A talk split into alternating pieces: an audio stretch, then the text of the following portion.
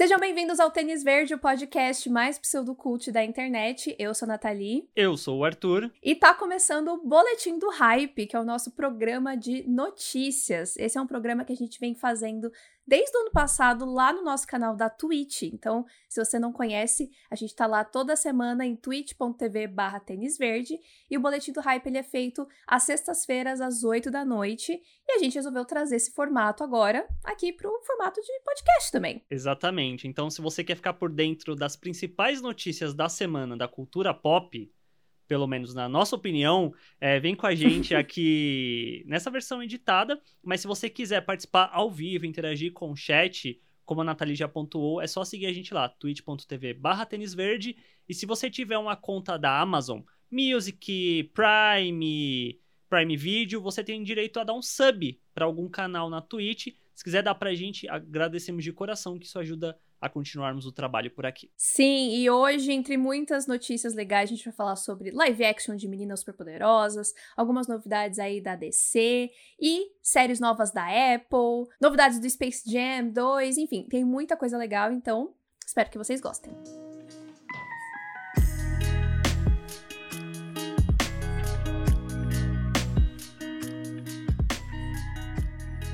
A primeira notícia não é exatamente uma notícia, né? É mais uma constatação, uma informação que trouxe algumas notícias no meio, meio confuso, mas vai fazer sentido. É que no dia da gravação rolou uma conferência para investidores da Warner, né? Da Warner Media, desse conglomerado que a gente volta e meia fala aqui no, no Tênis Verde. Uhum. E entre as coisas que eles falaram, falaram sobre DC. Falaram um monte de projeto que tá vindo, vários a gente já sabe, outros meio que houveram a confirmação. O, o Jason Killer, que é o CEO da Warner Media, né? Ele comentou sobre algumas dessas produções, mas ele falou principalmente da importância que o multiverso da DC vai ter para Warner, né? E todos os projetos que ele está falando pertencem a esse multiverso, seja filme, seja série, seja game. Então tudo vai pertencer ao multiverso da DC no final das contas, o que é bem interessante, né? Porque não é uhum. uma coisa que invalida a outra, mas meio que todas pertencem ao mesmo guarda-chuva, por assim dizer, só que em terras diferentes. E das coisas que foram anunciadas, que foram mostradas nessa imagem que quem tá acompanhando ao vivo está vendo, tem algumas coisas que a gente já sabia que ia ter, tipo Esquadrão Suicida, já sabíamos. Shazam 2, já sabíamos. Mas tem outras muito interessantes que meio que sabíamos, mas agora teve uma confirmação de fato, né? Começando pela série da Zatanna, que a Zatanna era uma personagem, uma heroína que tava aí. Será que ela vai acontecer? Será que não vai? Foi confirmado que vai ter uma série dela pro HBO Max em live action, que vai pertencer ao mesmo universo do Constantine que num boletim do hype passado eu cheguei a comentar sobre essa notícia de que ia ter uma série do Constantine pro HBO Max com a produção do JJ. E uma outra obra que foi confirmada que vai ter uma versão live action é a Batgirl, que a gente não sabe se vai ser série, se vai ser filme. Vai ser também no HBO Max. Mas o mais curioso de tudo é que a Batgirl é uma que estava aí há muito tempo sendo dito que ia ter a sua adaptação e por um tempo que eu lembre, o Joss Whedon estava envolvido com essa adaptação. Ele chegou a escrever alguma coisa, mas como a gente acabou descobrindo que o Joss Whedon é um sujeito desprezível e deplorável. É um merda. É, ele não tá mais envolvido, mas legal saber que vai acontecer também envolvendo a personagem. Mas, é, me corrija se eu estiver errado, se eu tô delirando. Para mim era a Cristina Hodson que tava escrevendo o roteiro, a roteirista de Aves Rapina. Eu sonhei com essa informação? Eu não lembrava dessa informação.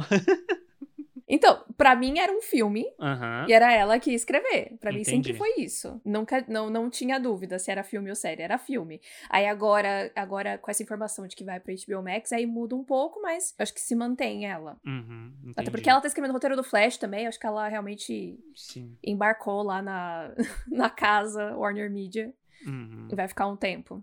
E, e só comentando mais é, duas sériezinhas, né? Duas obras que vão também existir, que a gente comentou em lives passadas, vai ter o Super Choque, que eu tô bem empolgado uhum. para ver o que, que vai sair disso. Todos estamos. Vai ter o Besouro, Besouro Azul também. Uma coisa que eu acho que chocou muita gente no chat é que vai ter os Super Pets. Não poderia me importar menos com Super Pets. Fica aí a informação. Então, só complementando é, esse, esse balaio aí da DC, um pouquinho antes da gente começar aqui a, a gravação, é, foi anunciado que escalaram a atriz que vai interpretar a mãe do Barry Allen no famigerado filme do Flash, né? Nossa querida Nora Allen, que é uma personagem, né, muito importante ali, né, na, na vida do Barry. Ela, ela foi escalada e vai ser uma atriz latina, que eu achei Olha só. bem legal que o... o...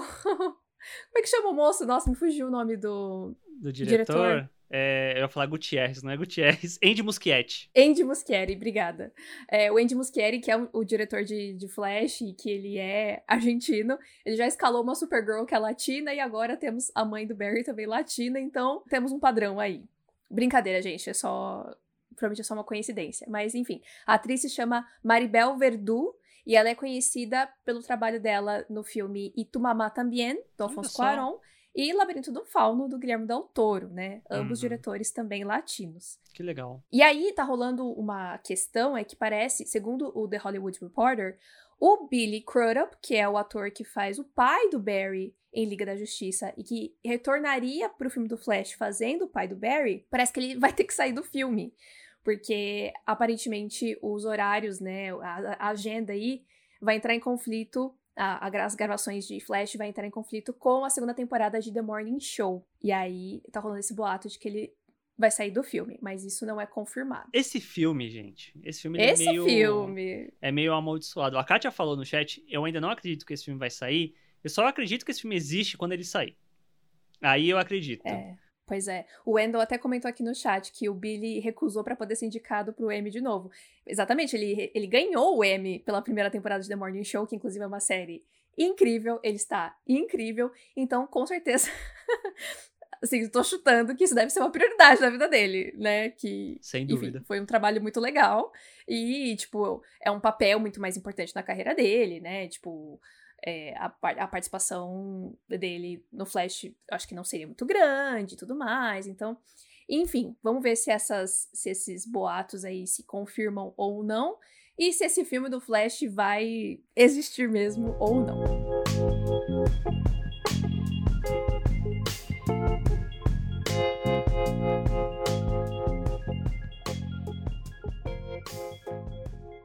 Próxima. Bom, vamos lá então falar sobre o live action de As Meninas Superpoderosas, que teve essa semana é, o elenco anunciado. E aí acho que é uma boa oportunidade pra gente falar sobre essa série de uma forma geral.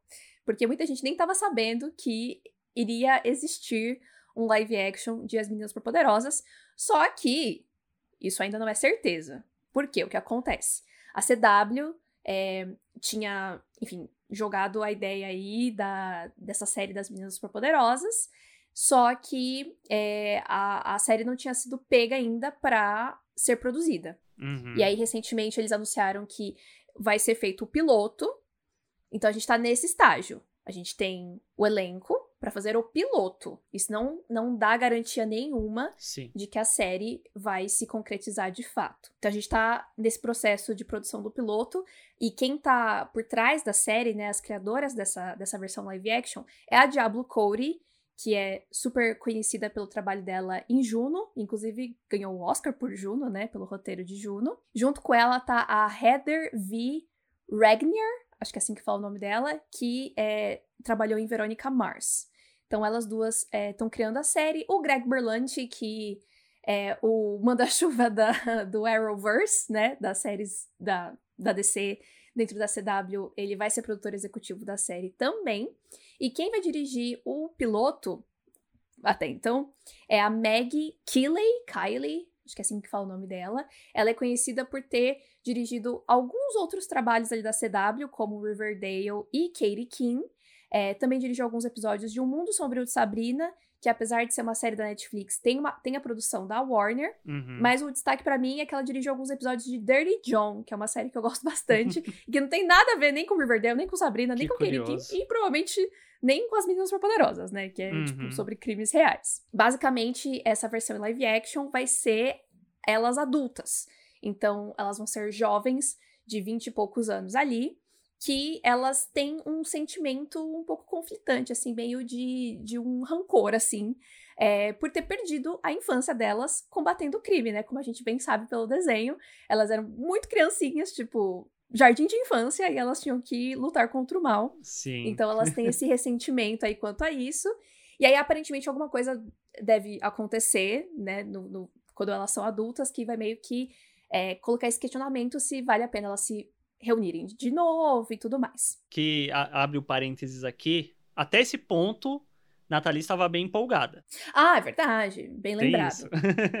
Bem lembrado. Eu sou muito fã das Meninas Superpoderosas. Tipo, era o meu desenho favorito quando eu era pequena. E, obviamente, hoje, com 28 anos de idade, eu não assisto todos os episódios das Meninas Superpoderosas, pois eu cresci e o desenho continua sendo para criança.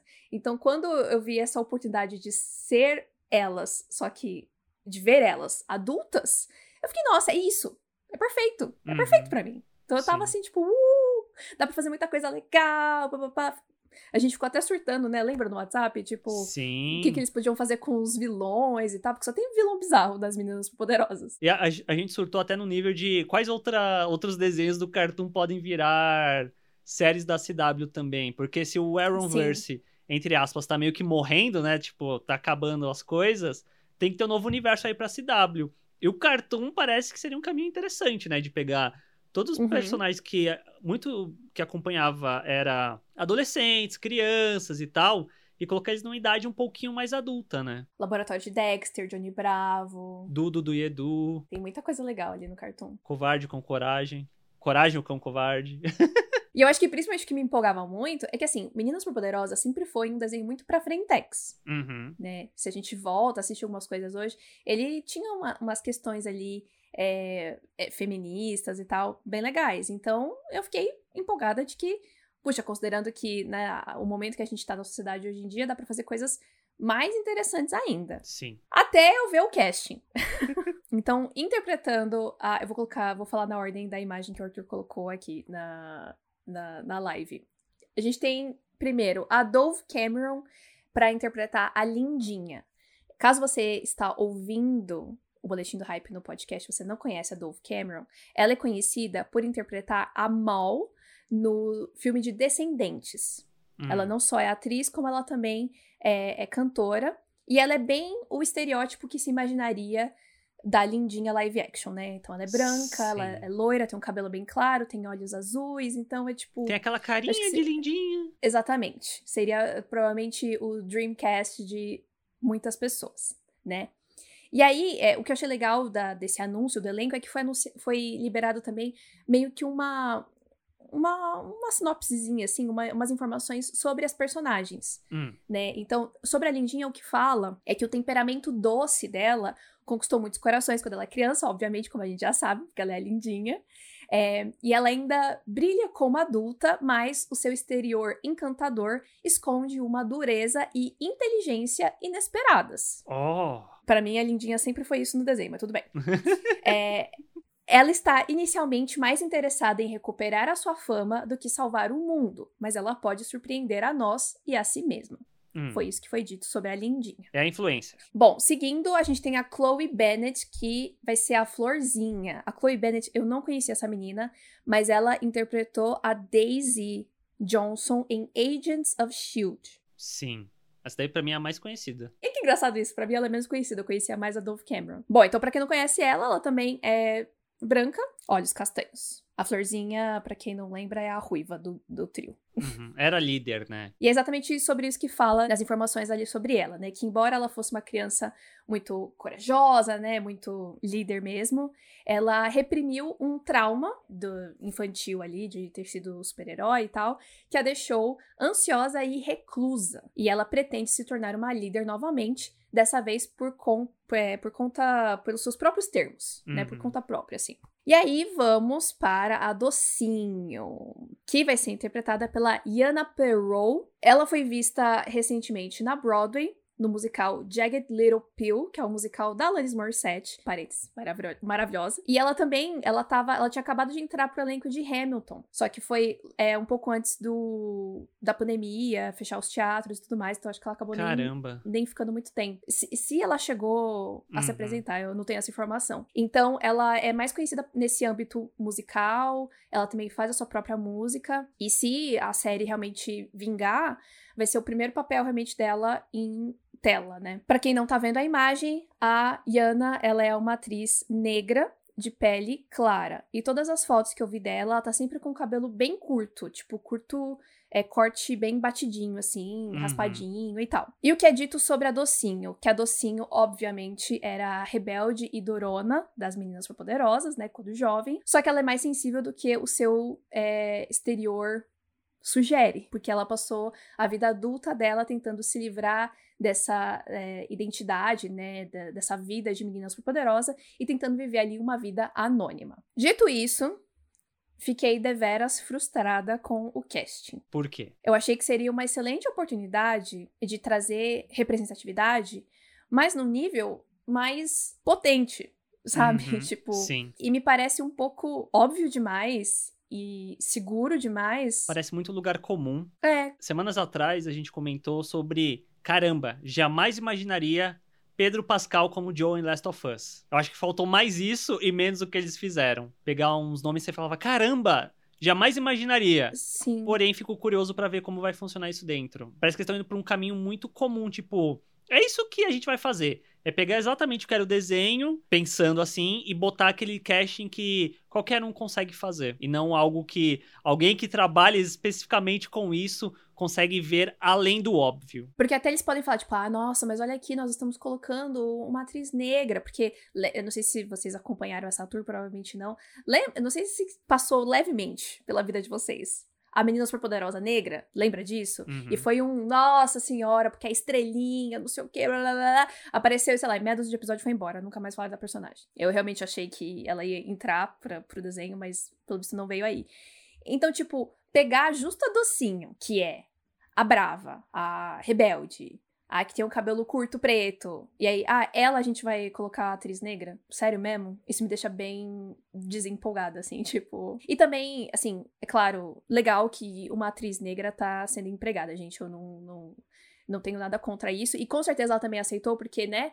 Ninguém paga as contas dela, então se aparecer o job, ela vai aceitar, ela está certíssima de aceitar. Só que, puxa, a gente sabe muito bem como, como a indústria é com é, os negros de pele mais escura Sim. também. Então, é, de novo, é uma coisa muito muito safe, assim, né? Muito segura eles pegarem justamente uma negra de pele clara, que pelo que ela aparenta, né, nas fotos, que já tem essa, esse estilo mais rebelde e tal. Eu fiquei com um pouco de preguiça. Talvez seja uma afirmação meio errada, porque tem algumas exceções, mas eu sinto que é CW sendo CW, né, no final das contas. Também acho. Tipo, as séries podem, as séries que eles fazem podem evoluir pra algo mais representativo, mas eu sinto que toda a série deles do começo é exatamente o que você imaginaria que uma série da CW seria. Eles nunca Sim. ousam ir além disso, o que acaba sendo meio frustrante mesmo. Por enquanto, né, o que a gente tem é isso. A gente não tem mais nenhuma outra informação de elenco, ou, enfim, todas as curiosidades que a gente tem, né, em relação aos vilões e tudo mais.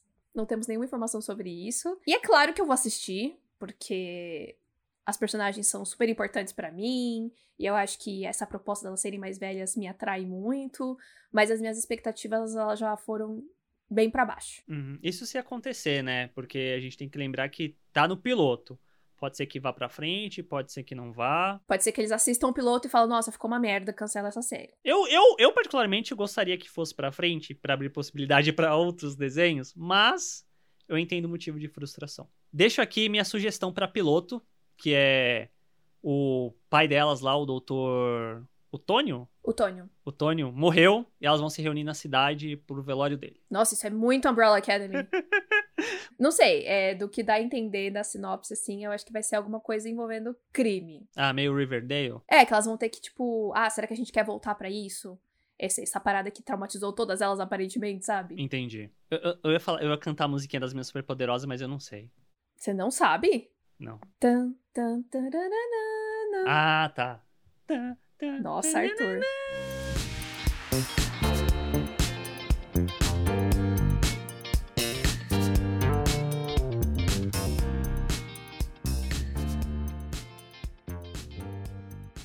Seguindo, uma outra notícia é que Space Jam 2, que tem a alcunha Um Novo Legado, ganhou uma matéria na Entertainment Weekly recentemente com informações sobre o filme e com imagens, que eu achei isso muito legal, porque é sabido desse projeto há muito tempo e ele nunca ia para frente, nunca aconteceu depois do primeiro que foi um grande sucesso. E aí depois acabou rolando, mas ainda assim, tipo, por muito tempo ninguém tinha imagem, ninguém tinha nada. Ah, a gente tá fazendo, a gente tá passando um processo de pós-produção e tal. Mas a matéria foi muito legal por trazer imagens e trazer informações sobre o filme que até então não tínhamos nenhuma. Antes de eu entrar nas informações, Nathalie, você assistiu Space Jam primeiro? Tem alguma ligação com o filme? Nunca assisti Space Jam, eu assistia os desenhos do Looney Tunes. Uhum. Você gostava? Gostava. Eu lembro, acho que eu, talvez eu assistia mais Animaniacs, mas o, o Space Jam mesmo, acho que se eu assistir, talvez algum pedaço na sessão da tarde, enfim, mas não, não lembro de absolutamente nada. Eu, eu gosto muito do, do, Space Jam, eu acho muito legal. Eu vi, acho que ano passado, por conta de um vídeo que eu fiz pro, pro meu canal. É um filme legal, assistia também no, no SBT, como muita gente tá falando no chat. Gostava bastante.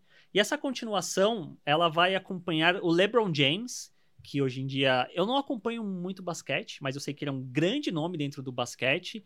E vai acompanhar ele e o filho dele, tanto é que a matéria fala muito que o filme vai abordar sobre paternidade negra.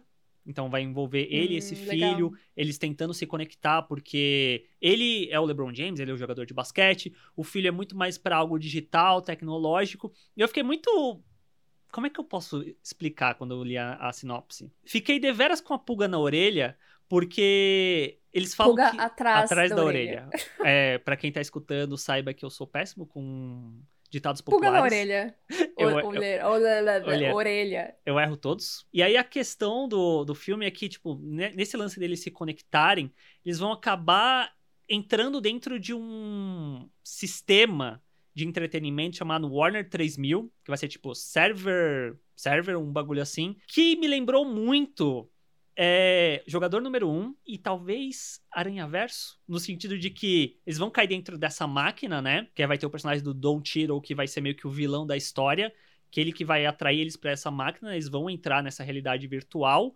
O Don Cheadle vai sequestrar o filho do LeBron James, e o LeBron James, dentro desse universo que vão ter filmes, séries, tudo da Warner ali dentro, vai ter que recrutar os Looney Tunes para jogar uma partida de basquete para salvar o filho dele. Não parece Wi-Fi Ralph também? É verdade também, lembra Wi-Fi Ralph. A, a, as pessoas descobriram. As, é uma salada de várias coisas. É, os estúdios descobriram que crossovers das suas propriedades intelectuais dá certo, né? É. E aí vão fazer isso com tudo da Warner, mas focando nos Looney Tunes. Pra quando é que é esse filme? Pra julho. Ah, é que vai sair no HBO Max, né? Isso, isso. Esse é um filme que, pelo que a matéria fala, ele meio que tá colocado ali pra levar as famílias de volta para o cinema, se os planos dos Estados Unidos de fato se concretizarem da maior parte da população tá vacinada num período muito curto de tempo, isso vai dar um ganho para as pessoas, caramba, Space Jam, tal, vamos levar os filhos para ver, Sim. pode ser um caminho. Mas tem algumas coisas muito legais que a matéria menciona e que viraram um, um big deal gigantesco na internet, sendo que não deveria, que o primeiro é o Pepe Le Pew, eu não sei se você lembra desse personagem, que era o gambá, que ficava, que era todo romântico, ah, tal. lembro, lembro. Então, romântico entre aspas, né? Porque o personagem foi cortado do filme, porque muito se discutiu, na última década principalmente, sobre como o comportamento dele era algo que validava abuso sexual, sobre. Assédio. Assédio, exatamente. E aí tinha uma cena dentro do filme que chegaram a gravar que envolvia ele meio que tentando beijar uma personagem que de fato existe, uma mulher. E aí ela dava um tapa na cara dele, mas preferiram tirar essa cena, né? Por consequência, Acho tirar o personagem. Esperto. Fizeram o mínimo, né? E a outra coisa que também gerou um baita large, a pedido do diretor Michael D. Lee, redesenharam o design da Lola. Porque a Lola no Space Jam 1 é extremamente sexualizada. Isso eu, isso eu vi na, na internet, a comparação é bem diferente. E os homens da internet acharam horroroso terem mudado o design da Lola Bunny. Lola Bunny deveria ser sexualizada. Você está destruindo a minha infância! Exatamente. Tipo, horroroso. Horroroso. Ah, vai tomar no cu. Mas, assim, acho muito válido e, e, interessante o diretor ter essa consciência, né, de ver que tá errado e atualizar pro período em que a gente vive, para ser algo muito mais interessante. E eu confesso que eu tava empolgado, meio receoso, mas depois que eu vi as primeiras imagens, e principalmente uma do Pernalonga, que eu achei lindíssimo, porque eu tava com medo de ficar um bagulho meio feio, mas eu gostei de como ele tá, com os pelinhos tal, tá algo meio... Tá bem bonito. Detetive mesmo. Pikachu. Uhum. Tem uma vibe meio Detetive Pikachu, eu achei isso muito legal, mas ainda assim, bem cartunesco, algo bem Looney Tunes, eu tô muito empolgado. E esse filme, Nathalie, fica aqui a última informação, ele tem como produtor executivo Ryan Coogler. Ah, perfeito. Nunca errou. Então, tô, tô muito empolgado. Lança em julho, tem direção do Michael D. Lee, tem LeBron James, produção do Ryan Coogler. Vai ser um filme bem focado em paternidade negra e vamos aguardar para ver se vai ser tão icônico quanto o primeiro. Talvez até mais, né? É, e como que a gente vai assistir aqui no Brasil, né? Porque esse esquema do lançamento simultâneo cinema e HBO Max, por enquanto só vale nos Estados Unidos. Então, mesmo que a HBO Max chegue aqui no Brasil em junho, que é a informação que a gente tem, é, a gente não sabe se a gente vai poder também ver os filmes na nossa casa, né? Então. É, acho difícil. Deus no comando.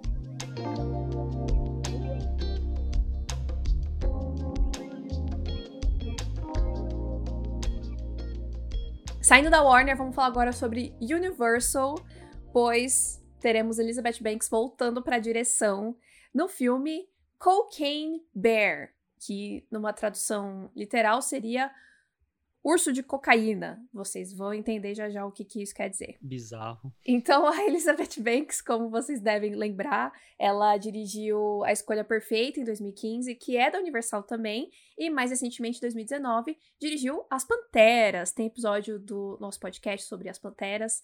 É, esse filme é muito legal, gosto muito dele. Arthur também gosta. Gosto, gosto. As pessoas as pessoas, Nathalie, elas pegam alguns filmes para Cristo, tipo pra ficar falando mal sem a menor necessidade. Tipo, o filme é legal, o filme é bacana. E só isso tá bom. Mas tem gente que. Sim. Se o filme, meu Deus do céu! Aí o filme é horroroso. E, e, inclusive com uma direção bem competente da Elizabeth Banks, né? Mas, enfim. De qualquer forma, né? Ela está seguindo a carreira dela, inshallah. E ela vai dirigir esse filme, que tem como é, produção ali por trás o, a produtora Lord Miller, né? Que é do Phil Lord e o Chris Miller, que são os produtores e, e roteirista, né? O Phil Lord de Homem-Aranha no Aranha Verso, que é maravilhoso. Sim, tem episódio do podcast sobre Aranha Verso. Então, essa história do Cocaine Bear, ela é baseada numa história de verdade, né? Que foi relatada em 1985 no The New York Times. E o que, que é essa história? Um urso de 75 quilos, essa informação é importante, ele consumiu o conteúdo de uma mochila que ele encontrou de 70 quilos de cocaína. Isto é, ele comeu basicamente o peso dele em cocaína. Qual que é o nome daquele urso do, da Hanna-Barbera? Zé Colmeia. Zé Colmeia. Zé Colmeia. É, é, o Zé Colmeia da vida real, né? Nossa, gente, sério, fiquei muito triste quando li essa história. Fiquei horrorizada. E essa, essa mochila, é, ela caiu de um avião nossa. Né? Um, um traficante de drogas que, que jogou do, do avião. Eu, eu não sei se ele estava entregando para alguém, enfim, não tenho detalhes sobre isso. Mas sei o nome dele, é o Andrew Thornton. Foi ele que jogou essa mochila aí. E aí, obviamente, o urso foi encontrado depois morto porque ele sofreu uma overdose. É daí, é daí que tá partindo a história do filme. Então, os detalhes sobre o que o filme vai ser, isso ainda é, é sigilo, mas o, já deve gravar agora no verão americano, né? Que é entre junho, julho, agosto. E aí, talvez até lá a gente vai ter mais informações. Talvez eles, talvez eles explorem mais sobre o traficante, tipo, como que, que isso sim. aconteceu. Porque não sei se. Acho que eles não vão explorar a vida do urso, né? Não, eu acho que sim. Acho que vai ser o lance do, do traficante. O antes, né? Talvez o lance do urso seja o ponto final do, do filme, necessariamente. Eu sei que parece bizarro falar isso, mas parece muito a cara dela. Né? Um, um filme que tem, uma, que tem uma história que já começa uma coisa meio, meio absurda, assim. E também do Phil Lord e do Chris Miller. Então eu tô bem empolgada. É, isso é bem a cara dos dois. O Horacir falou no chat, o Nicolas Cage vai fazer o urso, né? Aguardo. Vem aí. E falando em diretoras mulheres, temos Toni Collette, atriz incrível, maravilhosa. Perfeita, nunca errou. O Oscar nunca premiou ela, isso me deixou bastante frustrado quando descobri. Só foi indicada, nunca venceu. Ela vai estrear na direção, adaptando o livro Writers and Lovers, da Lily King, um livro que foi um best-seller recentemente lá nos Estados Unidos. Não tem ainda versão em português, meninas. É, esse best-seller vai ser adaptado tanto pela Toni Collette, ou seja, além dela dirigir, ela também vai ajudar na adaptação, e também terá a mão do Nick Pine, que é do The Crown. Gosto. E a trama do livro se passa na Boston de 1990, onde a gente vai acompanhar a Casey, que é uma jovem escritora mal sucedida, que tá ali vivendo, tentando dar certo na vida, até que a mãe dela morre de uma forma inesperada e ela se apaixona por dois homens que são diferentes. Ela se apaixona pelos dois ao mesmo tempo. E essa é a história do livro. Eu fiquei meio, ué? Toni Collette é uma atriz tão diferente, vai pegar uma coisa que parece tão comum, um romancezinho. Ué, mas, mas calma, ela vai dirigir, aí é outro rolê, né? Sim, concordo. E se é a primeira vez que ela tá dirigindo, eu não sei quais são os conhecimentos dela de direção, mas, tipo, se ela for pegar pra fazer um filme muito complexo, talvez ela não dê conta também, né? Tem que pensar Sim, nesse, sim. desse lado. É, e eu peguei aqui, eu abri aqui a, a matéria da Variety, que fala sobre isso. Ela deu uma declaração que eu achei muito legal. Ela falou o seguinte: Queria começar a dirigir havia um bom tempo, mas estava sempre ocupada com o meu trabalho principal. Tem que pagar os boletos. Exatamente. Não poderia estar mais animada por poder dar vida ao romance lindo, engraçado e tocante de Lily King. É uma história empoderadora que conversa comigo enquanto mulher e artista. No fundo, ela é sobre conhecer e acreditar em si mesmo. Isso nem sempre é tarefa fácil, mas é a jornada mais importante que uma pessoa pode ter. Me inspira de diversas formas. Perfeita. Olha aí, agora que eu li, faz total sentido, retiro tudo que eu disse. Ai, Arthur. Muito feliz por ela. Eu sempre fico feliz quando os atores conseguem ir para outros lugares, né? Tipo, geralmente ele já tem essa vontade há muito tempo, né? Como ela falou. E como ela é super talentosa atuando, né? A gente já espera coisas boas na direção também. E é isso que a gente sabe. Não tem previsão de começar a gravar, não tem elenco, não tem nada. Só foi anunciado que ela vai dirigir. Que eu acho que já é importante de se comentar. Agora, falando sobre uma animação que eu achei deveras curiosa quando foi anunciada, mas que me deixou também muito empolgado, é que a Sony Pictures Animation vai desenvolver uma animação chamada K-Pop Demons Hunter, que vai ser uma aventura que vai acompanhar um grupo de garotas K-popers, que elas são conhecidas no mundo todo, são muito renomadas. Elas vão ter que conciliar essa vida pública, que é conhecida pelas pessoas, com a vida secreta particular delas, em que elas são caçadoras de demônios. Perfeito. Gente, eu não sabia que eu precisava disso até ver essa sinopse. Quando saiu a notícia, eu tava falando, não, porque é a galera do Aranha Verso. É o mesmo estúdio, gente. Não é exatamente as mesmas pessoas que A estão mesma envolvidas. equipe. Exatamente.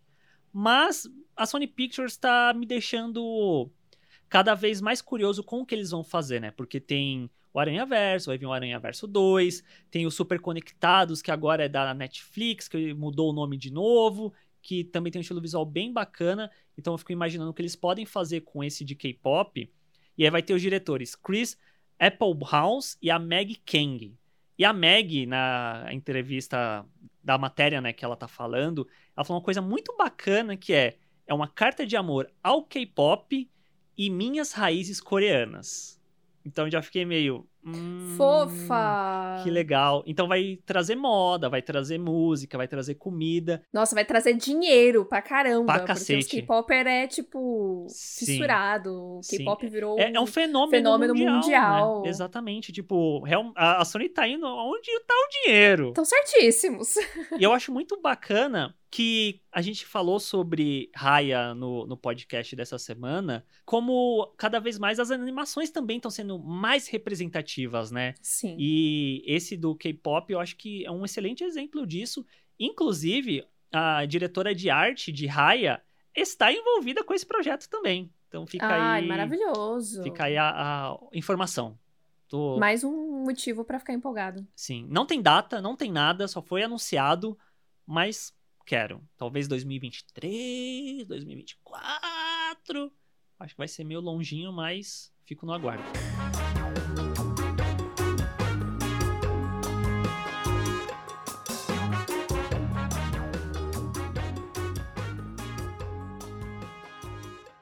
Vamos agora para Apple TV Plus, pois essa semana tivemos duas notícias de duas séries com muitas mulheres envolvidas. A gente gosta bastante da Apple TV Plus, é, do serviço de uma forma geral. As pessoas não dão muita bola, mas a gente continua falando porque sempre vem coisa interessante. Então a primeira coisa que a gente vai falar hoje é sobre a série Roar, que vai ser uma, uma série antológica sobre o que significa ser mulher. Então essa série ela vai ter oito episódios de meia hora, cada um é, contando um ponto de vista exclusivamente feminino e aí é, explorando gêneros diferentes. É o que dá a entender, né? Cada episódio vai ter um estilo diferente. Uhum. E essa série ela vai ser baseada num livro da Cecília Ahern, acho que é assim que fala o nome dela. E, e o livro são contos, né? Então acho que faz sentido eles adaptarem dessa forma, né? Ela é a autora do PS Eu Te Amo, né? Sim, eu achei muito estranho isso quando eu fui procurar o livro, que só aparecia um monte de livro de romance. Eu fiquei, gente, que coisa estranha, né? Eu achei muito, sei lá, Sim. curioso, achei engraçado. O livro ele não tem aqui em português, né? O Roar, Roar, é, mas, enfim, tem na, na, na Amazon o e-book em inglês. Eu já coloquei na minha lista, pois fiquei bem interessada. Além dessa premissa já bastante interessante, o que cresceu o olho da Nathalie, assim, quem vai adaptar esse livro para essa série são as criadoras de Glow. Estão vivíssimas. Liz Flayhive, acho que é assim que fala o nome dela, Car e a Carly Mensch. Elas são as criadoras da falecida Glow, né? Que foi. É, infelizmente teve que ser cancelada ali depois da quarta temporada. E é uma série que a, a gente gosta muito demais. Era uma série incrível da Netflix. Recomendamos que você assista, porque do jeito que terminou Glow, dá pra fingir que acabou ali mesmo. Tá tudo certo. Que a série tinha sido é, renovada, só que aí a pandemia acabou impossibilitando continuar com Glow por ser uma série com um elenco muito grande e que envolve muito muita aglomeração, né? Muito toque ali, então a Netflix resolveu cancelar a série. Porém, elas vão ter essa nova oportunidade aí na, na, na Apple TV Plus e trouxeram quem? A Alison Brie, que era de Glow. trouxeram ela pro elenco. Eu gosto disso quando junta, né? Tipo, os criadores e aquele ator, atriz que eles gostam.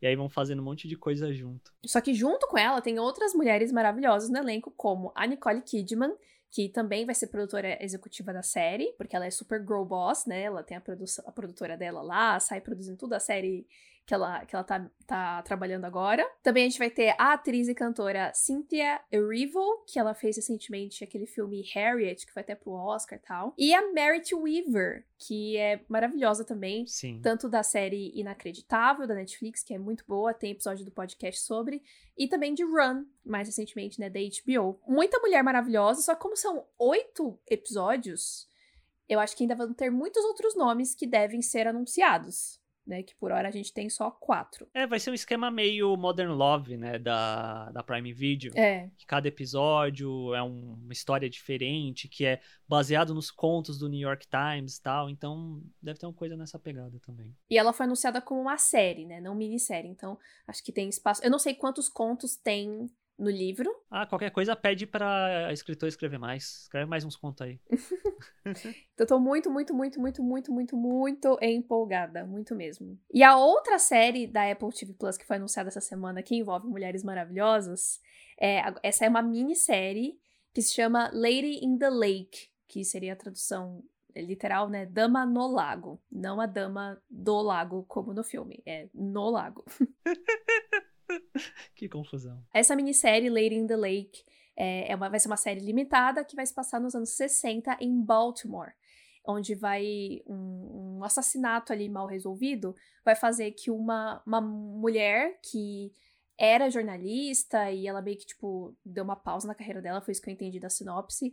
Ela acaba meio que querendo voltar a trabalhar como jornalista por conta desse assassinato não, não resolvido. Quem vai interpretar essa personagem, que é a Mary, é a Natalie Portman. Pã. Natalie Portman indo fazer a série Bombadaça.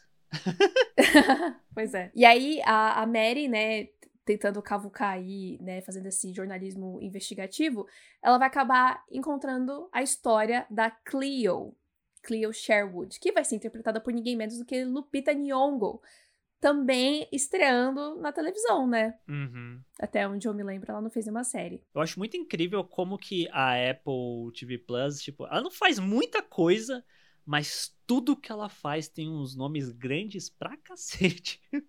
Sim, os maiores possíveis. É. Bom, então a Cleo, interpretada pela Lupita, é uma mulher trabalhadora que faz malabarismos com a, a, na vida dela, né? Então ela tem, ela é mãe, ela tem vários empregos e, e ela também ela é uma ativista, né? Em relação a o que tá rolando no, no movimento negro em Baltimore. Então as, as histórias das duas vão se encontrar ali. Eu não vou dar mais detalhes porque foi isso que que deu na sinopse da série, mas eu já vi pela sinopse do livro que tem umas outras informações ali, mas eu não sei como que isso vai ser explorado na série, então não vou contar aqui. E aí, mais gente maravilhosa envolvida nessa, nessa série, pois vai ser dirigida pela Alma Harrell, que é a diretora de Honey Boy, que aqui Olha no Brasil só. ficou traduzido como O Preço do Talento.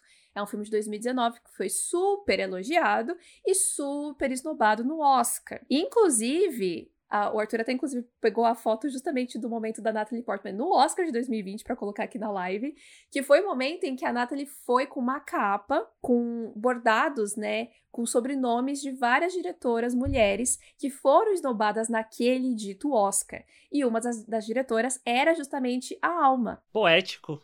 Full circle. que poético. Full circle, entendeu? Achei muito lindo também. E aí a Alma, ela vai dirigir e ela também vai, ela ela é uma das criadoras da série, ela vai estar tá ali envolvida no roteiro, é, e ela tá escrevendo já o piloto. Estou muito empolgada. Tipo, a, a Natalie Portman e a Lupita não só são muito incríveis e muito talentosas, elas vão ser produtoras executivas da série.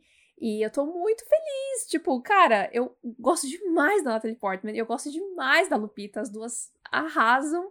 E vai ser incrível ter uma minissérie, entendeu?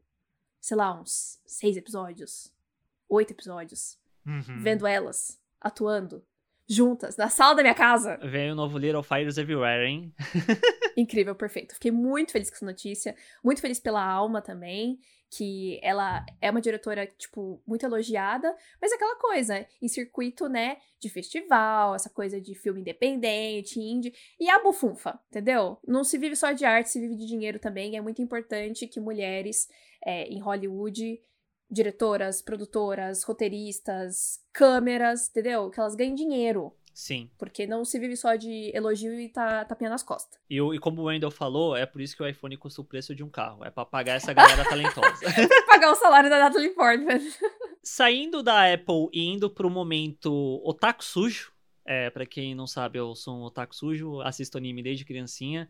Que é até uma coisa engraçada, né? Que quando as pessoas falam, ah, eu cresci com Disney, eu cresci com as princesas e tal, eu falo, gente, eu cresci com anime. Eu, eu fui deixar para ver filme da Disney depois de velho. Mas eu acho que muitas pessoas também cresceram com anime. Eu entendo, é que eu sinto que, sei lá, quando eu ia conversar com as pessoas, todo mundo, ah, não, como assim você não cresceu com Disney? Eu ficava, gente, esse é o comum. Aí depois eu descobri que meio que esse era o comum. Eu que era meio diferentão nesse sentido. Também fui ver filme da Disney adulta, mas eu também acho que eu fui ver anime adulta.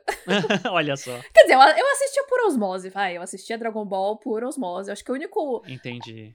É, anime, era anime, né? Era. Que eu, que eu realmente Dragon era é comprometida. Super Pig. Super Pig, pra mim, era tudo. Todos os outros eu assistia aleatoriamente. Sakura. Ah, não, Digimon também eu era bem comprometida. Olha aí. A notícia é que o Derek Kolstad, que está aparecendo na imagem para quem está vendo ao vivo, que é roteirista da saga, da série John Wick, John Wick 1, John Wick 2, John Wick 3, tá escrevendo o 4 e o 5, é roteirista do vindouro Dungeons and Dragons, que também tem um elenco que cada semana uns 30 nomes é colocado dentro desse filme. Ele escreveu algumas coisas dentro de Falcão e o Soldado Invernal, que ainda vai vir a sair aí pelo Disney Plus. Caramba! Você vê, o cara, o cara trabalha. Ele está envolvido no desenvolvimento da adaptação de um filme de Helsing, que é um mangá que foi lançado em 1997 e escrito e ilustrado pelo Kulta Hirano. Eu nunca vi Helsing, Mas eu confesso que eu fiquei curioso por conta da sinopse. Que a gente acompanha o Alucard, que é uma versão do Drácula, que ele trabalha como um agente de uma organização chamada Helsing, que é liderada pela bisneta do clássico Van Helsing, cujo objetivo dessa organização é proteger a Inglaterra e o mundo contra ameaças sobrenaturais como vampiros e fantasmas. Hum. O Derek ele tá envolvido com essa adaptação, né, esse desenvolvimento, não, ele tá envolvido no roteiro para essa adaptação, ele não necessariamente vai ser o diretor, pelo que a notícia deu a entender, e é ele junto com a Amazon Studios.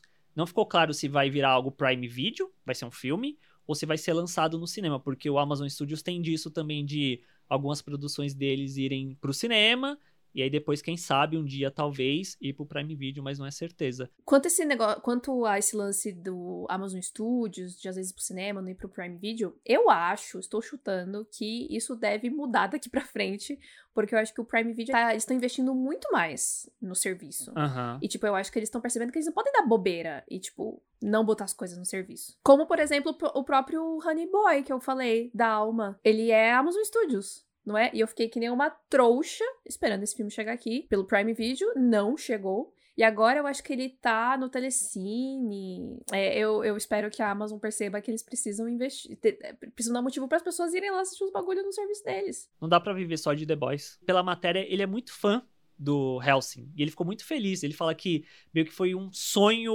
ganhando realidade, porque o irmão dele apresentou para ele quando ele era mais jovem, ele assistiu, devorou, achou incrível essa abordagem de vampiro diferente e decidiu ir atrás. E a Amazon falou: então vamos fazer. O Horace perguntou no chat: Van Helsing, Hugh Jackman? Saudades. Gostava muito desse filme. É capaz da gente ver hoje em dia não achar esse filme tão bom assim. É, pode ser mesmo. Porém, Hugh Jackman cabeludo sempre, sempre bom. Ainda falando um pouquinho de Prime Video, quer dizer, talvez vocês vão entender. Vamos falar sobre A Very British Scandal, que é meio que uma sequência de uma outra série que é A Very English Scandal. Ah, tá. É, eu não sabia que tinha essa distinção também. Eu escrevi errado na pauta.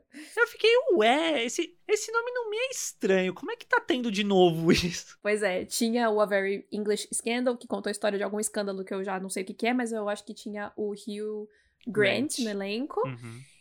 Você assistiu? Não, não. Eu sei que tinha o Hugh Grant. Você só sabe. é. Ah, tá. E agora vai rolar o A Very British Scandal, certo? Então, uhum. vamos lá. Vai ser, assim como é, o A Very English Scandal, que pelo que eu vi são só três episódios de uma hora, o British também vai ser o mesmo esquema, três episódios de uma hora. E só que dessa vez eles eles vão focar na história do divórcio do Duque e Duquesa de Argyle. Acho que é assim, Argyle. Eu, eu, ainda ouvi no, eu ouvi no Google Tradutor como que falava, eu esqueci. Argyle deve ser, né? Pensei que ia ser entrevista que rolou essa semana com a com a Oprah. Do de Cambridge. É o de Cambridge? Eles são de Cambridge. Eu esqueci. O Harry e a Meghan, eles são. Não, Cambridge eu acho que é a, a outra. Gente, eu, eu desconheço total de realeza inglesa. Nossa, esqueci o nome da menina do, do, do, do William. Kate. Não, não é Kate. Kate Middleton, é isso mesmo. Ah, isso. Bom, mas enfim, voltando, é, esse, esse divórcio do, do Duque e da Duquesa de Argyle é, foi um caso muito é, falado, né? Acho que foi no começo do, do século XX, é, porque foi, foi muito brutal, assim, tipo, foi muito comentado e tal, e envolve várias coisas, né? É, acusação de falsificação, roubo, violência, drogas, suborno, Eita, fotos explícitas, vazadas. É engraçado que, assim, as fotos vazadas não são, tipo, nudes, como é hoje em dia, sei lá, foto no celular, é polaroids, no caso. Nossa. Polaroids explícitas. Gente... que rolê. E aí, também, esse caso foi muito, é, muito lembrado, porque a duquesa, ela foi, assim, tipo, crucificada pela mídia a reputação dela foi colocada muito em xeque, porque pelo que eu entendi, essas fotos e tudo mais, é tudo por causa, é tudo do lado dela, né? É, tipo, de, acho que de casos que ela teve, um negócio assim. Eu li muito por cima a história, eu realmente não conheço esse caso. É, inclusive, estou muito curiosa para ver essa série para entender mais sobre esse, esse rolê. Então, a série ela vai focar justamente na, na duquesa e como ela lidou com tudo isso e como ela se recusou a, tipo, baixar a cabeça, sabe? Porque, é, do que dá a entender, ela foi meio que traída e largada pelos amigos dela, e enfim, toda essa vergonha pública e etc. Ela teve que lidar com isso e ela, né, se manteve firme, então a série vai focar nisso. E o que eu achei muito interessante é que quem vai interpretar o Duque é o Paul Bettany, né, nosso eterno visão do MCU, e a Duquesa é a Claire Foy, que foi ninguém menos do que a Rainha Elizabeth em The Crown. Então achei muito engraçado é, a, a Claire voltar para a realeza de uma outra forma, né? Eu coloquei aqui junto, meio que junto com o Prime Video, porque a série ela vai estrear na BBC, né, no Reino Unido. Só que a Amazon vai distribuir nos Estados Unidos, Canadá, Austrália e Nova Zelândia. Por enquanto são essas informações que tem. Então, talvez, quem sabe, eu tô com esperança de que chegue até nós também através da Amazon. E eu não teria tanta esperança, não. Obrigada. Eu digo isso porque, se eu não me engano, o Small X, ele também é meio que uma coprodução entre a BBC e a Amazon. A gente achou que ia chegar aqui pela Amazon, chegou pela, pela Globoplay. Hum. Tem muitas produções que são meio que BBC que acabam chegando aqui pela HBO também. Então. Sim. Pode ir por um dos dois caminhos. Bom, chegando aqui de alguma forma, eu já fico feliz. Eles vão começar as filmagens é, no final desse ano no Reino Unido, então acho que só pra, sei lá, final de 2022 deve estar tá pronta, não sei. E eu, uma coisa que eu achei interessante é que a gente tem mulheres envolvidas ali, né? Na direção, na produção executiva, no roteiro. São mulheres que eu não conheço o trabalho, só pra dizer aqui, é a Sarah Phelps. Ela vai escrever e vai fazer a produção executiva. E a Anne Sewitsky, Sewitsky, ela vai dirigir e também ser produtora executiva. Então, eu acho muito legal que é uma como vai ser uma história que aparentemente vai focar mais eh, no lado da duquesa e sobre a reputação de uma mulher passando por um divórcio e etc. Então acho que é legal que tenham mulheres ali é, encabeçando essa, essa produção. E eu adoro a Claire Foy. Nossa, eu sofri muito quando ela teve que sair de The Crown, porque eu amava ela de Elizabeth, assim, com todo o respeito a Olivia Colman. Eu amo a Claire Foy. E o Paul Bettany é o Paul Bettany, né? Sim. Legal ele fazendo umas coisas mais de época, né? Sim, acho que combina muito com ele. Britânicos sempre combinam, né, Sim. com essas coisas. Sim. Britânico foi feito para isso.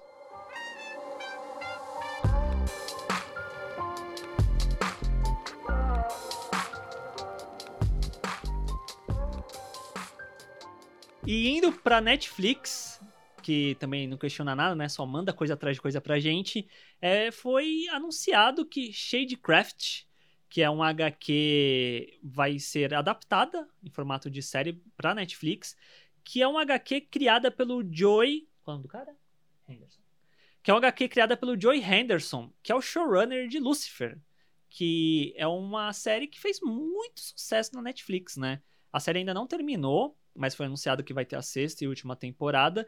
Ele fez essa HQ, a Netflix falou: beleza, vamos pegar essa HQ aí e transformar numa, numa série, depois que ele terminar os compromissos dele com Lucifer. A HQ, inclusive, Nathalie, ainda não foi lançada. Ela tá para ser lançada agora final de março. Então é até curioso, tipo, como a gente. Volta e meia tem essas notícias, né? De coisas que a Netflix compra os direitos e o bagulho nem saiu.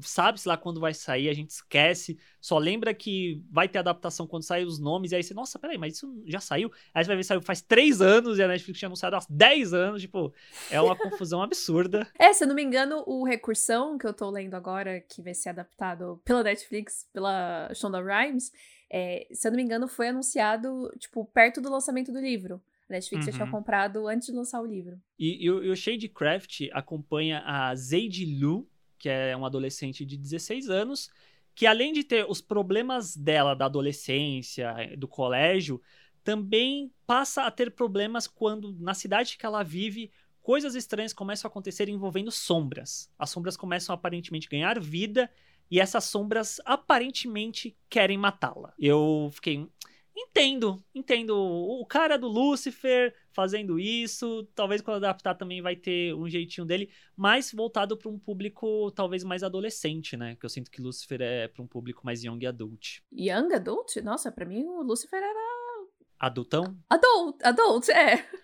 Eu não sei, eu nunca assisti. Eu não sei, eu Lucifer. também não, eu nunca assisti também. Eu só sei que o cara parece pelado o tempo todo, enfim. Tem sangue, pensei que era adulto. O, o piloto vai ser escrito por ele e pela Georgia Lee, que ela já trabalhou em The Expanse, que é uma série de ficção científica da Amazon, né? Que tem várias temporadas, muita gente gosta, eu nunca assisti. Veio aqui já pra Comic Con Experience duas vezes, se eu não tô enganado, né?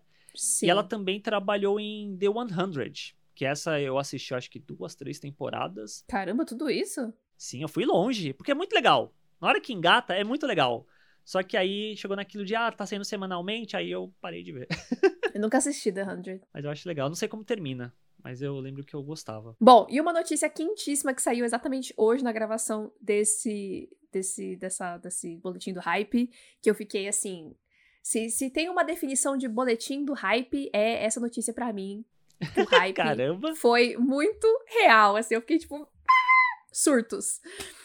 Pois, Lily Reinhardt, que é uma atriz incrível e que provavelmente vocês devem conhecer como a Betty Cooper de Riverdale, ela vai fazer um filme na Netflix. Nossa, eu fiquei tão aclamação vem. feliz. A aclamação vem.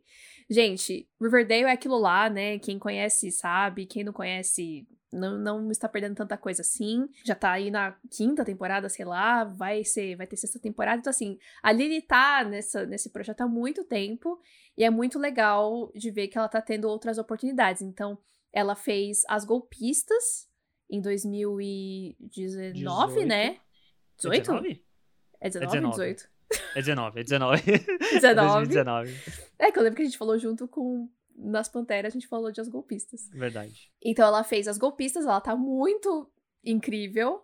É, mas por fazer Riverdale, que é uma série que é passa na televisão, é vinte e tantos episódios e tal, é muito difícil ela conseguir fazer projetos fora. Então, ela tá fazendo, tipo, filmes muito específicos, como As Golpistas. É uns frila. É, é o que dá pra encaixar na agenda, né? Aí ela fez, é, ano passado, 2020, Chemical Hearts, no Prime Video, que ela foi produtora também do filme, o que foi muito legal. E agora ela vai pra Netflix. É, dessa vez, pelo que entendi, ela não tá envolvida em nada de bastidores, ela vai só atuar mesmo.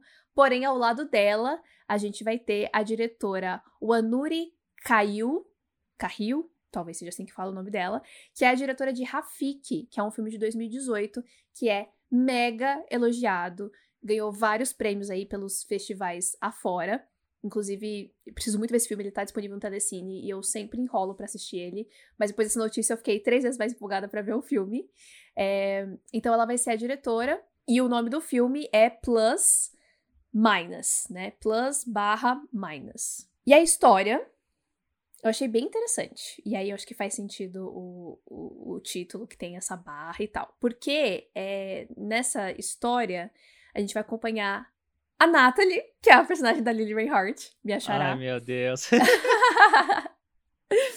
e aí, é, às vésperas dela se formar na faculdade, isto é, ela vai interpretar uma adulta, graças a Deus, a vida dela meio que vai se dividir em duas realidades. Em uma dessas realidades, ela vai ficar grávida e ela vai ter que lidar com a maternidade, né, sendo uma jovem mulher, é, na cidade natal dela, no Texas. E na outra realidade, ela vai se mudar para Los Angeles e vai seguir a sua carreira. Eu não sei que carreira é essa, mas enfim, alguma coisa que ela quer fazer da vida. E aí, é, essa- vai- essas duas realidades vão meio que acontecer simultaneamente, e nas duas ela vai né, passar por jornadas de autodescobrimento, blá blá blá, transformações, etc. É legal, interessante. Fiquei empolgadíssima, empolgadíssima. Achei bem diferente, muito feliz que ela vai interpretar adulto, adulta. Eu sinto que ela e o Tom Holland meio que entram na mesma categoria.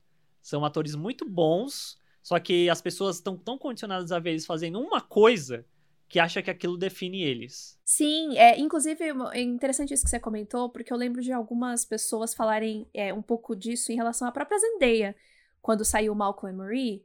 Eu vi algumas pessoas falando, tipo, ai, mas nossa, é, ela é jovem demais, ela não, não parece madura o suficiente para fazer essa personagem, e tá, tá, tá. E eu fiquei, tipo, qual é o sentido disso, gente?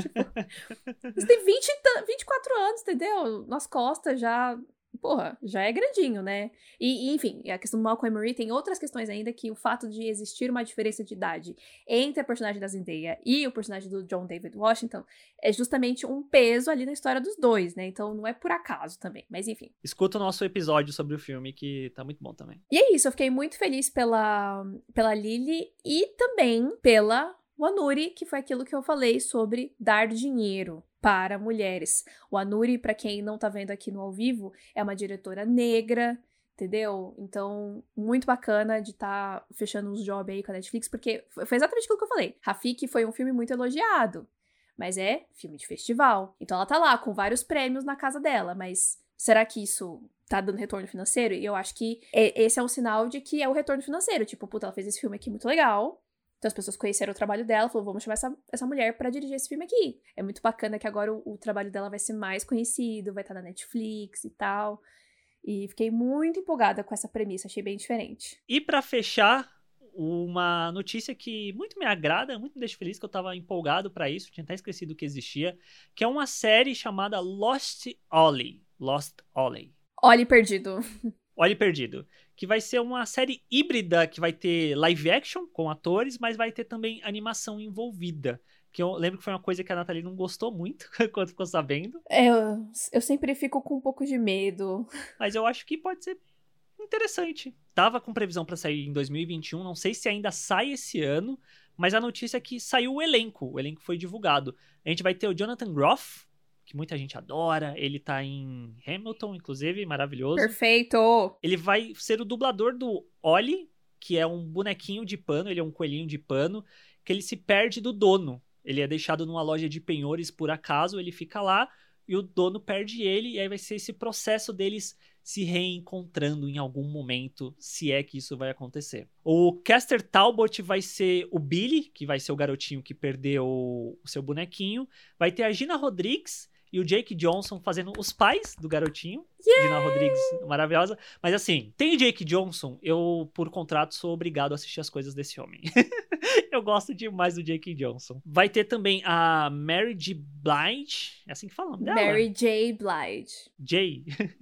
Ela vai ser uma boneca de pano feita, uma ursinha de pano feita a partir de outros bonecos também vai ser só a voz dela, e vai ter o Tim Blake Nelson fazendo um palhaço que é um brinquedo também. Então provavelmente vai ser esse núcleo envolvendo o brinquedo e tal. Só pela sinopse eu fiquei meio. Nossa, gente, isso me parece um pouco Toy Story, Toy Story 4. É. que o boneco é deixado para trás e aí tem que depois encontrar de novo a criança. Mas não vai ser só animação, né? Vai ser algo híbrido. Quero ver como que isso pode ser feito. Pode ser muito interessante. Mas tem três nomes que eu acho legal de falar. O primeiro é que tem a produção do Sean Levi, que é o cara por trás de Stranger Things, dentro da Netflix também. Então talvez seja um potencial sucesso vindo pro serviço de novo. Tem o roteiro do Shannon Tyrell, que ele escreveu também Cubo e as Cordas Mágicas, que é uma animação muito linda da Laika. E tem a direção do Peter Ramsey, que é um dos diretores de Aranha Verso. É bem que eu tava, eu tava ouvindo esse nome, eu falei, eu conheço esse nome de algum lugar, de onde que é esse nome? Maravilhoso. O elenco é muito bom, quem está envolvido é muito bom.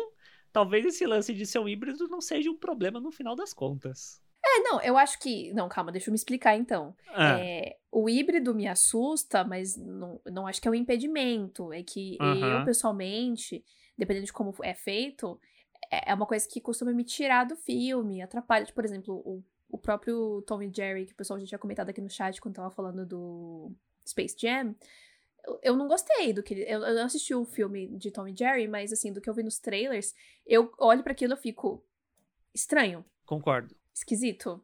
Me incomoda. Uhum. Detetive Pikachu, perfeito. Nenhum entendo, defeito. Entendo. Não me incomoda. Parece natural ali, entendeu? As coisas combinam, a coisa casa. Se a coisa casar, o híbrido para mim tá tudo certo. É que quando a gente ouve assim, a gente não tá vendo nada, não tem imagem, não sei como é que vai ser. Eu não consigo falar, tipo, nossa, com certeza vai ser incrível, maravilhoso. Tipo, sei lá, mano, vai que fica uma bosta, né?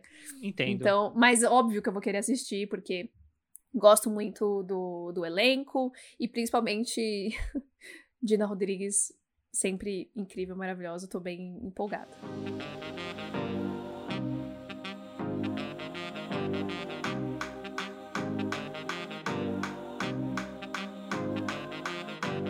E essas foram as notícias desta semana, nesse primeiro boletim do hype híbrido, né? Tanto em vídeo quanto em áudio. Eu espero muito que vocês tenham gostado desse formato aqui no podcast. Então, se você gostou, manda pra gente lá no Instagram, arroba tênisverdecast. Marca a gente lá se você estiver ouvindo, se você gostou de se informar aí com a gente por mais ou menos uma hora e meia aí, eu acho. Né? Não, sei, não sei ainda quanto tempo ficou esse episódio, mas espero muito que vocês tenham gostado, porque o Boletim do Hype é um projeto muito especial pra gente, que a gente tem gostado muito de fazer e de trazer não só as notícias mega bombadas que todo mundo fala durante a semana, mas também, às vezes, coisas que passam despercebido, né, por, por a gente ali no Twitter, né, entre tantas coisas que acontecem na internet todos os dias.